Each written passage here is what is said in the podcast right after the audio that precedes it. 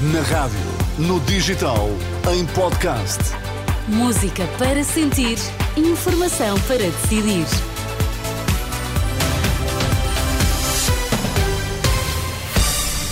Notícias na Renascença, para já, quais são os títulos em destaque, Miguel? João Paulo Rebelo, antigo secretário de Estado da Juventude e do Desporto, é um dos alvos da investigação da Judiciária, que hoje fez buscas à Cruz Vermelha e ao Instituto Ricardo Jorge.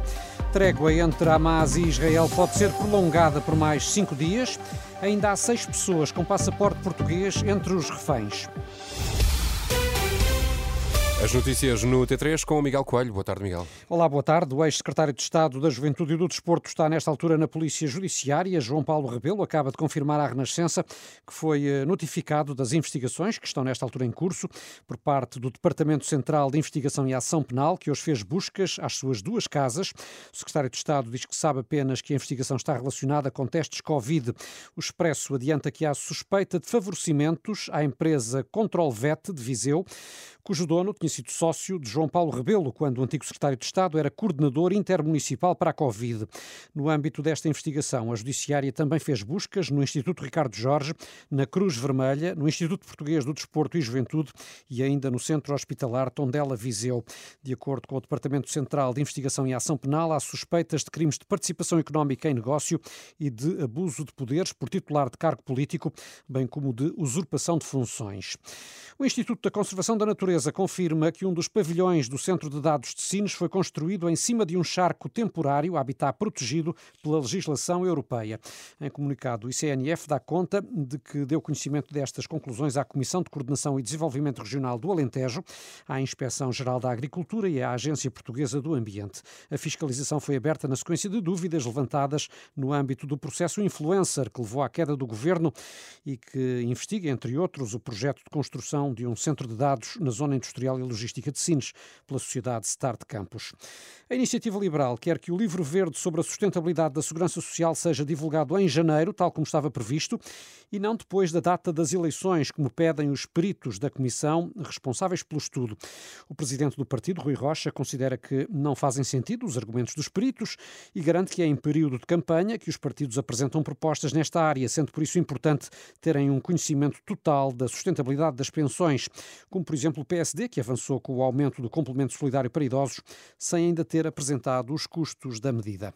É importante que os portugueses vivam com dignidade, mas não podemos deixar de ter em conta os custos de cada medida que é apresentada. Como o Partido Social Democrata ainda não apresentou os custos dessa medida, remeteu, aliás, a apresentação dos custos para momento posterior, eu creio que ajudaria muito o próprio Partido Social Democrata a conhecer os dados que, são, que, estão nesse estudo, porque poderia avaliar o próprio Partido Social Democrata as condições que tem para apresentar medidas desta natureza. A Iniciativa Liberal apresenta um projeto de resolução que recomenda ao Governo a divulgação do Livro Verde em janeiro, tal como estava previsto. E quase metade dos portugueses não poupam para a reforma, é a conclusão de um estudo divulgado hoje pela Insurance Europe, que entrevistou perto de 16 mil cidadãos de 15 países europeus, incluindo eh, mais de mil em Portugal. Segundo este inquérito, 48% dos portugueses ainda não fazem poupança para a velhice. A crise inflacionista também prejudicou as intenções de aforro. Mais de metade, 57% adiaram ou reduziram contribuições para a reforma.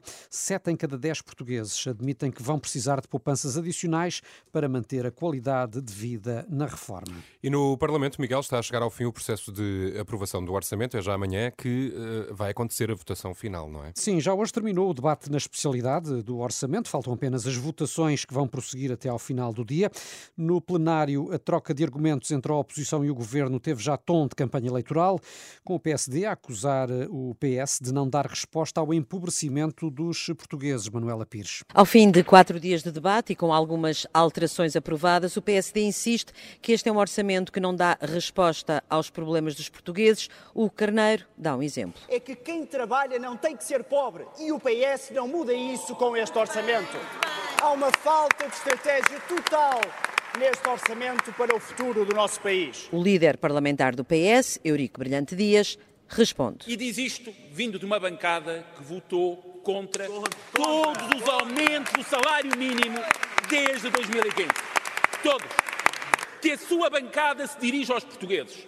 No mês de novembro, em que recebem o subsídio de Natal, E venha dizer aos portugueses que não quer que o país empobreça, quando os pensionistas e os funcionários públicos lá em casa se lembram que foi o PPD-PSD com o CDS que cortou o subsídio de Natal Estamos num limiar, isso sim, no limiar do eleitoralismo. Com as eleições a 10 de março, a ministra adjunta e dos Assuntos Parlamentares, Ana Catarina Mendes, faz aqui a defesa dos oito anos de governo, que o PS nunca bloqueou o país, exemplo disso a geringonça em 2015, que ao longo dos anos a economia cresceu, tal como os rendimentos e o emprego. Os impostos baixaram e é isso que vai continuar. É dizer que o Orçamento de Estado para 2024 para quem quer que seja que o venha a executar.